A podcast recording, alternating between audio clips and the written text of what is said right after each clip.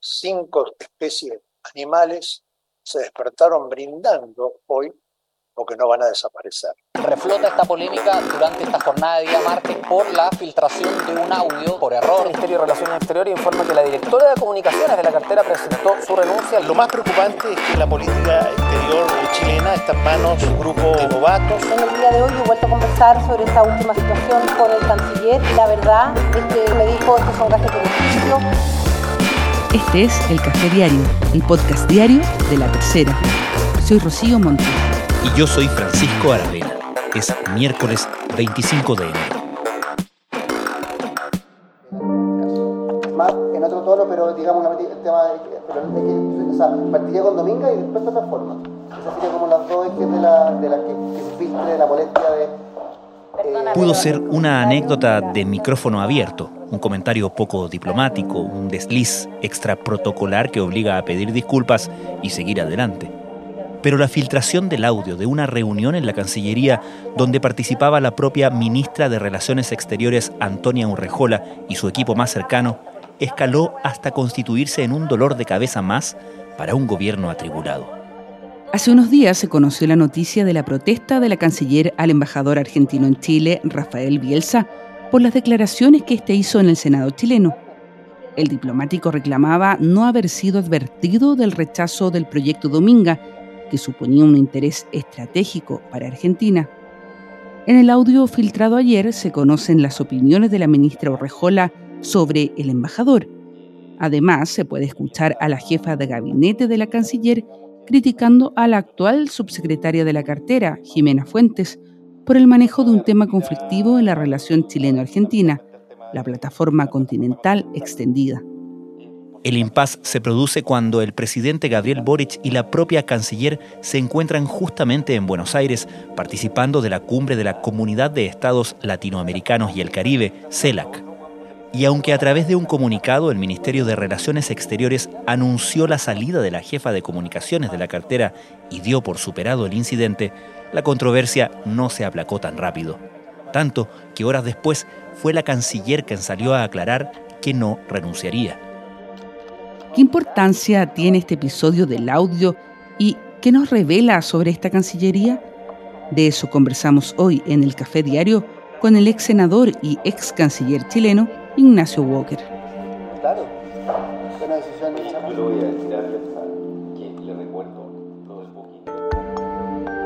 Evidentemente que este es un gran bochorno para la política exterior chilena.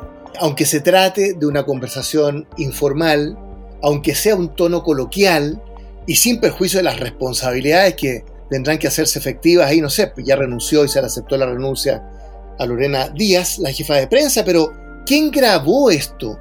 ¿Cómo se filtró este audio? Entonces, bueno, yo creo que hay mucho que aclarar todavía por parte de la Cancillería, pero sin duda que es un gran bochorno para la política exterior. Ok, ¿sabéis qué más? Podríamos hacer lo siguiente. ¿Pero quiere llevarlo para Argentina? ¿No queremos dejarlo hasta hoy día? ¿Quiere llevarlo al avión? ¿No, no basta con hoy día?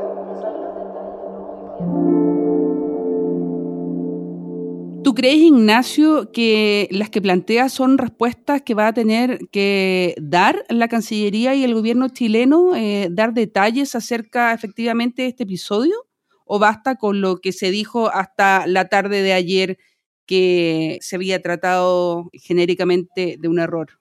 No, lo que pasa es que en la declaración de la Cancillería de ayer hay dos cosas, ¿no? Uno que se acepta la renuncia de Lorena Díaz, la jefa de prensa, lo que está bien y es como lógico y es como inevitable. Pero agrega la declaración de la Cancillería que la situación, comillas, ya se encuentra superada, cierre comillas, ¿no? Y no es tan fácil dar por superada una situación como esta. No, y dile a Cafiera, por supuesto, te parece como, oye, la le mandé primero que es esto y ahora le mandé el link de YouTube y le dije, el tema del proyecto Dominga fue una decisión unánime del Consejo de Ministros. Tu embajador ataca directamente a la administración del presidente Boric en un tema políticamente muy álgido. Compromiso Sinceramente es, es, inaceptable. A días además de que vamos a la CELAC Argentina. ¿Qué cree usted que es lo más relevante en el fondo lo que aprendimos, la información que está en esa conversación, porque hay algunos puntos que parecen ser eh, importantes en términos de la política chilena, por ejemplo, en torno a la plataforma continental y respecto de la reacción del gobierno frente a los dichos del embajador Bielsa ante el Senado. A ver, el embajador Bielsa tiene su estilo, ¿no? Todos lo conocemos. Yo fui canciller del presidente Lagos cuando él era canciller del presidente Kirchner, así que nos conocimos muy bien, trabajamos muy bien eh, en esa época. Creo conocerlo. Es una persona que se da licencias lingüísticas, llamémoslo así en forma diplomática, ¿no? Pero bueno, más allá del tema de fondo, que la plataforma continental, el tema de la plataforma continental extendida, que es un tema que viene desde el año 2009, que se trata por la vía diplomática entre las dos cancillerías, y más allá incluso de lo de Dominga, ¿no es cierto? Y el tema del túnel en la región de Coquimbo, a mí lo que me hace mucho ruido, mucho ruido, ¿no? Y esto tal vez es el tema de fondo, es que en lo que va corrido de este año, porque todavía no termina el primer año del gobierno, ya son demasiadas las, las llamadas desprolijidades. Todo aparece como muy amateur, como que hay mucha improvisación. Y así no es la política. Ni la política interna ni la política externa. Es cierto que hay una nueva generación que no tiene la experiencia a lo mejor del manejo de los asuntos de Estado, pero ya vamos a cumplir un año. Y estábamos recién saliendo de las desprolijidades de los indultos en materia política interna y caemos en las desprolijidades, las improvisaciones en materia de política exterior, que es mucho más grave porque la política exterior es la relación de Chile hacia afuera, con otros países, en este caso con Argentina, con el cual tenemos una dimensión estratégica en nuestra relación de siempre, en la medida que además es en el concierto y en el marco de la reunión del CELAC, la Comunidad de Estados Latinoamericanos, que partió el año fin 2010, hace 12 años. O sea, no puede ser peor el escenario. Quiero decir, no es solo un tema bilateral. Esto tiene que haber sido el comentario, el comilillo, aunque sea de pasillo, entre los jefes de Estado y los, y los cancilleres de esta reunión. Entonces, no le podemos bajar, ¿no es cierto?, la importancia o la gravedad que esto tiene. Comenzó formalmente la cumbre de la CELAC en la ciudad de Buenos Aires, aquí en la República Argentina un evento muy importante a nivel regional. Ignacio, habitualmente se graban las reuniones en la Cancillería. Tú fuiste canciller, ¿qué pasaba con los asesores? ¿Cómo se trata el tema de la información? Jamás, nunca, nunca, ni por asomo. O sea, una cosa es la informalidad, por supuesto que hay reuniones informales, evidentemente, que hay otro tipo de lenguaje, por ejemplo, ¿no es cierto? Otra cosa es, ¿no es cierto?, el tono coloquial, por supuesto que en una reunión informal hay mucho tono coloquial, pero primero grabar en audio una conversación por informal que sea y además difundirla, o sea, que trascienda. Esto no ocurre, en la política exterior por lo menos no ocurre. Además, quiero decirlo porque había uno, dos, tres, cuatro, cinco personas, yo cuento en la reunión, pero ahí está el secretario general de Política Exterior, Alex Vetzik, ¿no es cierto?, que es una persona de la Cancillería, está el director de planificación estratégica, no sé si es de carrera, Andrés Villar, creo que no. Entonces, no es cualquier reunión. Está la canciller, está su equipo, la jefa de gabinete, la jefa de prensa. Entonces, ¿cómo se graba una reunión de ese tipo? No me cabe duda que la ministra no tiene que haber sabido que se estaba grabando. Seguramente los demás tampoco, pero esto no es para nada de común ocurrencia en la política exterior y no creo que tampoco en la política interna. Ignacio, cuando usted fue nombrado canciller, tuvo su propia polémica con Argentina, me imagino que se acuerda, cuando la prensa de ese país rescató una columna suya en que, era crítico con los Kirchner que estaban en el poder. ¿Qué lecciones le dejó esa experiencia respecto de qué tan delicadas son las relaciones entre ambos países a este tipo de, de situaciones, por así decirlo? Bueno, eso se resolvió en dos semanas. En la primera reunión ahí en Brasil, me acuerdo con el presidente Kirchner, nos dimos la mano y se acabó. Lo que pasa es que era un contexto completamente distinto, porque ahí lo que ocurrió es que el día que yo juré como canciller apareció en el diario El Clarín, en Argentina, una columna que yo había escrito cinco o seis meses antes. Yo era columnista del Mercurio, era académico, no tenía ningún cargo. Bueno, uno escribe cosas en la vida y era crítico del populismo, pues yo toda mi vida he sido crítico del populismo incluido el peronismo. Entonces, la verdad es que es un contexto completamente distinto, ¿no? Y en ese sentido, ¿en qué momento de las relaciones entre Chile y Argentina llega este episodio de la filtración? Bueno, es complicado porque no solo hay afinidad político-ideológica, digamos, entre el presidente Alberto Fernández y el presidente Gabriel Boric, lo que generalmente facilita las cosas, sino que en el fondo, fondo, fondo, la relación bilateral entre Chile y Argentina, siempre la ha considerado así nuestra política exterior, es estratégica. Pues. Esa, esa es la única verdadera relación estratégica que tiene Chile en el mundo. Yo diría. Es un país con el que nunca hemos tenido una guerra, hemos tenido conflictos, hemos tenido dimes y diretes, impas en materia de política exterior, pero yo diría que hemos estado construyendo un camino muy sólido de integración bilateral, en todo sentido, ¿no? Pasos fronterizos, infraestructura, comercio, inversiones. Entonces, claro, está el tema de, Dominga, pero el tema de Dominga, ahí no hubo una sobrereacción de la Cancillería, pues la Cancillería hizo bien en pedir una explicación, ¿no es cierto?, al embajador Bielsa, porque evidentemente es una decisión de política interna la decisión sobre si hace o no un, permiso, un consejo de ministros respecto a un proyecto de inversión en Chile. Entonces, bueno, es un mal momento en el sentido que como era un buen momento en esta fase ascendente de relaciones de muchos años. Recordemos que con Argentina cuando recuperamos la democracia, el año 90, había 22 conflictos limítrofes pendientes. Perdón, 24. 22 se resolvieron por el presidente Elwin y el presidente Menem, con una gran habilidad política y diplomática con un activo rol de las cancillerías, 22 de los 24 conflictos históricos pendientes se resolvieron en 2-3 años. Y quedó pendiente, bueno, Laguna del Desierto, que después se sometió a un arbitraje, lo perdimos. Y el tema de campos de hielo, que es un tema más bien de demarcación, tiene otra entidad. Con el objetivo básico de superar los problemas limítrofes con la Argentina e iniciar el camino hacia la complementación económica bilateral, llegó al país el presidente de Chile, Patricio Elwin fue recibido en horas del mediodía por su colega Carlos Menem, acompañado por todo el gabinete, en donde se efectuó la ceremonia oficial con la tradicional rendición de honores militares. Hemos resuelto tanto tema importante de fondo que se ha ido construyendo un camino entre ambos países muy, muy alentador, de mucha perspectiva futura. Entonces, evidentemente que esto establece un, un tropiezo, un ripio, un bochorno, no sé, un impas, como queramos llamarla, tampoco soy partidario de meterle muchos adjetivos a, esta, a este episodio ¿ah? y muchos calificativos, porque hay que cuidar la política exterior. Yo soy una persona de oposición, pero yo quiero que al gobierno le vaya bien en la política interna y externa para que a Chile le vaya bien. Simultáneamente al saludo en el Salón Blanco de Casa de Gobierno junto a la comitiva, en la sala de situación deliberaron las delegaciones chilenas y argentinas en búsqueda de coincidencias para los acuerdos económicos, la creación de una comisión mixta parlamentaria y también la posibilidad de actualizar la legislación para el tránsito fronterizo de personas y mercaderías. ¿Y qué tan relevante es realmente, según lo que sabemos, para los intereses argentinos o era la posibilidad de que se ejecutara el proyecto Dominga? ¿Por qué le importaba tanto al embajador Bielsa?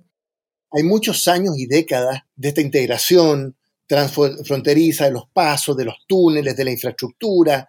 Ahí está el túnel, ¿no es cierto?, en la región de Coquimbo, las inversiones que van y que vienen, el comercio. O sea, hay muy buenos argumentos para, para que Argentina esté, esté preocupada, pero hay formas primero de, de expresar esa, esa preocupación.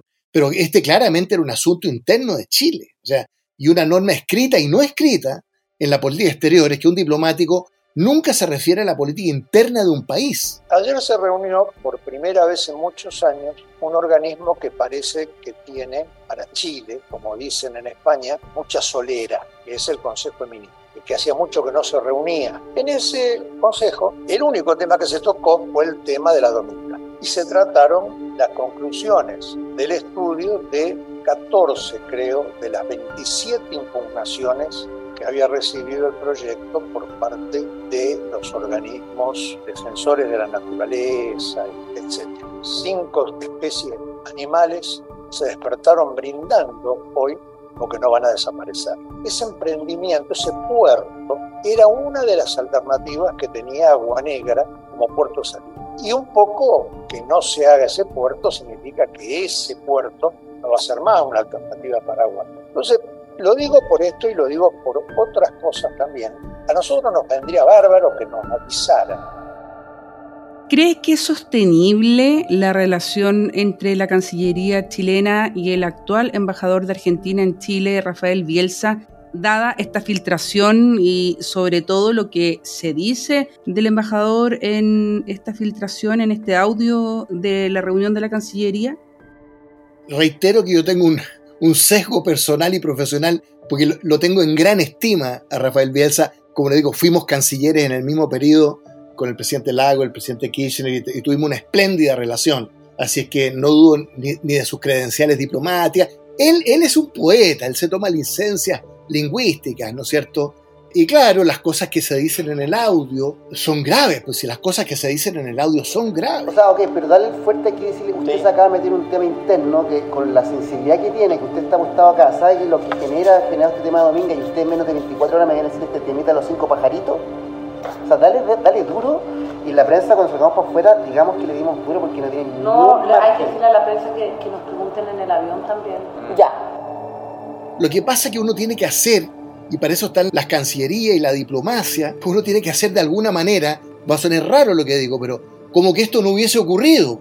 ¿Se fija o no? Porque si nos quedamos con el tema del audio, ya. y eso va a contaminar la relación bilateral, o sea, hay formas de dar por superar los temas. Yo creo que la Cancillería ayer se, se apresuró en su primera declaración sobre caliente al decir ya se encuentra superada la situación. Como afecta a otro país y a un embajador de otro país, esas cosas hay que tienen un ritmo bilateral.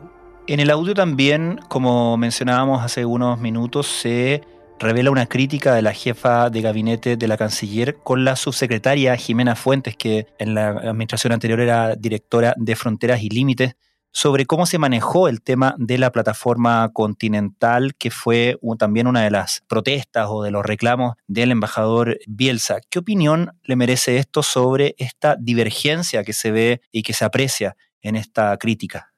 Mire, Francisco, yo no quiero entrar en los contenidos específicos del audio, en la casuística, se fija o no, porque entonces tendría que empezar a analizar cada uno de los aspectos. En general son bastante complejos y bastante complicados. Yo lo único que quiero decir es que el tema de la plataforma continental extendida es el típico ejemplo de una situación en que hay diferencia entre los dos países y se maneja por la vía diplomática. Esto partió el 2009, hace 13, 14 años, por parte de Argentina, cuando hizo su presentación ante la Comisión respectiva de Naciones Unidas, y Chile presenta en ese mismo momento una nota diplomática, ¿no? diciendo que esta acción unilateral de Argentina le es inoponible a Chile. Es, como su nombre lo indica, la extensión del territorio bajo el mar.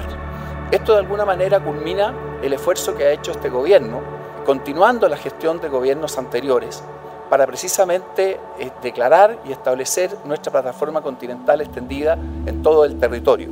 Y después Argentina vuelve el 2014-15 para consolidar esa posición ante Naciones Unidas, según las formalidades del caso, y Chile presenta otra nota diplomática reiterando que esta es una acción unilateral de Argentina que le es inoponible a Chile. O sea, podemos vivir con esta situación, se fija, porque para eso están las cancillerías, para eso está la diplomacia, para eso están las notas diplomáticas. Esa es la forma en que transcurren las relaciones entre los países. Esto no significa que los países no pueden tener diferencias. Si son de normal ocurrencia que haya diferencias. ¿Para qué decir con Perú, con Bolivia, en la situación, ¿no es cierto?, de los países vecinos, pero un país, un Estado, una Cancillería, la política exterior, la diplomacia, tiene muchos mecanismos para enfrentar este tipo de situaciones. Por de pronto también esto va a ocurrir en, relación al audio, va a tener que buscarse una salida de común acuerdo entre los dos países, porque así se hacen estas cosas y así se deshacen. Pero tú, como ex canciller, ¿observas que hay una tensión entre la canciller y su subsecretaria, ¿no? Que no es la primera vez que se evidencia. ¿Te parece que es así y esto de qué forma afecta el trabajo del Ministerio de Relaciones Exteriores? Mira, yo voy a contar una anécdota que la cuento porque se hizo pública. Bueno, José Miguel Insulza en realidad lo contaba, Carlos Figueroa lo, lo reiteraba. Cuando Carlos Figueroa fue canciller, ministro de Relaciones Exteriores, y José Insulza era subsecretario, en la primera reunión, en la primera conversación entre los dos, Carlos Figueroa le dice, mira José Miguel, nos conocemos tanto tiempo, aquí la única forma en que esto funcione bien es entender que tú eres el subsecretario y yo soy el ministro. Oiga, y funcionaron espléndidamente bien los dos, ¿se fija o no? Hay un tema jerárquico, pero también un tema de confianza y de entender que eso hay que cuidarlo y que los asesores tienen que cuidarlo porque los comilillos de pasillo que existen en la Cancillería y que existen en la Administración Pública y que existen en el Estado no pueden llegar a contaminar, ¿no es cierto?, esta relación. Entonces, tampoco yo quiero sacar conclusiones muy definitivas sobre esa relación porque ambas, Antonio Rejola, a quien respeto mucho como canciller, Jimena Fuentes, que tiene una dilatada historia académica, directora de Fronteras y Límites. Son personas muy competentes, dos mujeres muy competentes, ministras, subsecretarias. Así que yo no quisiera que esto también tuviera como efecto lateral, ¿no es cierto?, que se, que se echara a perder esa relación. Pero bueno, en el audio todos escuchamos lo que escuchamos, que no es de la cancillera la declaración, en el audio. Yo no voy a presentar mi renuncia, pero como todos los ministros, nosotros estamos en nuestros cargos mientras contemos con la confianza del presidente de la República, y esto no es una excepción. Ignacio, diputados del Frente Amplio pidieron investigar ayer esta filtración de Cancillería y apuntaron a posibles labores de espionaje. ¿Te suena coherente esto? ¿Parece una posibilidad? Por supuesto que hay que investigarlo. labores de espionaje francamente creo que es hilar muy fino, no sé. No empecemos a, especular así, más allá de lo que los, los hechos o, los razonamientos, ¿no es cierto?, pueden eh, implícitamente deducir de todo aquello. Esto, insisto, es una noticia en desarrollo, pero que hay que investigar, o sea, la propia canciller debe ser la primera interesada en investigar, pero hablar de espionaje, o sea, calma y tiza, yo creo que aquí hay que, paños fríos, ¿no es cierto?, tratar de que esto transcurra por un cierto nivel de, de normalidad. Me parece hilar muy fino. Muchísimas gracias, estimado presidente Alberto Fernández, estimadas y estimados presidentes y representantes de los países miembros de CELAC. En primer lugar, quisiera agradecerle a usted, presidente Fernández. Finalmente, ¿qué importancia cree usted que tiene la CELAC como foro internacional, la CELAC este año en todas las circunstancias continentales que conocemos, respecto de la conducción de Chile y sus intereses, me refiero. Bueno, la CELAC, eh, la Comunidad de Estados de América Latina y el Caribe, nació el 2010, o sea, hace 12, 13 años, con la idea de que existiera una instancia, un espacio de diálogo, se le llama un mecanismo de diálogo y concertación política. Eso es la CELAC, ¿no? Entre los países de América Latina, algunos dicen excluido Estados Unidos y Canadá. Es que no se trató de excluir a nadie, sino que crear un órgano que solo reuniera a los países de América Latina y el Caribe. Bueno, pero ha sido, quiero decirlo derechamente, perfectamente inútil. La CELAC ha sido casi tan inútil como la UNASUR. El creacionismo guidoduriano que tenemos en América Latina, ¿no es cierto? La tierra de Macondo y el surrealismo, no sé qué otro nombre ponerle, pero estamos en esa región que se llama América Latina que tiene estos temas, estos problemas, que crea una, una, una sur, que es una especie de monstruo burocrático, en que termina construyendo un edificio, ¿no es cierto?, ahí en Quito de 25 millones de dólares, ¿ah? y se crea una CELAC ¿ah? para crear un espacio que, que, es perfectamente inútil, en el sentido que no, no puede mostrar ningún resultado casi en ningún plano. Bueno, ese es otro tema, ese es harina de otra quintal. Yo soy partidario de la integración regional y subregional en América Latina y las Américas, etcétera, pero ha faltado un poquito de, sentido de realidad. Podríamos repasar lo que fue el proceso de, integración regional en, Europa, que partió con los acuerdos del acero y el carbón en los años 40 y 50 entre Alemania y Francia. O sea, fue de abajo para arriba. Después vino el Tratado de Roma, después vino la Comunidad Económica Europea, después vino el euro, después vino el Parlamento. Aquí hacemos todo al revés. Partimos por el Parlamento y por el edificio de 25 millones de dólares. Entonces, bueno, esa es harina de otro costal porque daría para, para mucho, pero yo creo que hay que, por supuesto, intentar alguna fórmula de integración inteligente, realista, menos creacionista, menos surrealista, para tratar de efectivamente transmitir la imagen y una realidad ¿no es cierto?, de una región que tiene temas en común, que tiene una cierta identidad. Y eso no existe. O sea, cuando Europa o Asia o Estados Unidos quieren hablar con América Latina, ¿a quién llaman? O sea, ¿a quién llaman? En Europa está clarito quién es la comisaria, el jefe de la Comisión Europea, está clarita la, línea jerárquica. Y, en muchas regiones, en África, por supuesto, la Unión Africana, tiene una estructura clarita. En Chile tenemos esta proliferación de mecanismos de integración perfectamente inútiles, salvo algunos como la Alianza del Pacífico, que es más orientada al comercio. Bueno, Mercosur ha tenido sus problemas durante 30 años. En fin, ese sería tema para, para otra conversación, creo yo. Ignacio Walker, muchísimas gracias por esta conversación con el Café Diario. Muchas gracias a ustedes, pues encantado. ¿eh?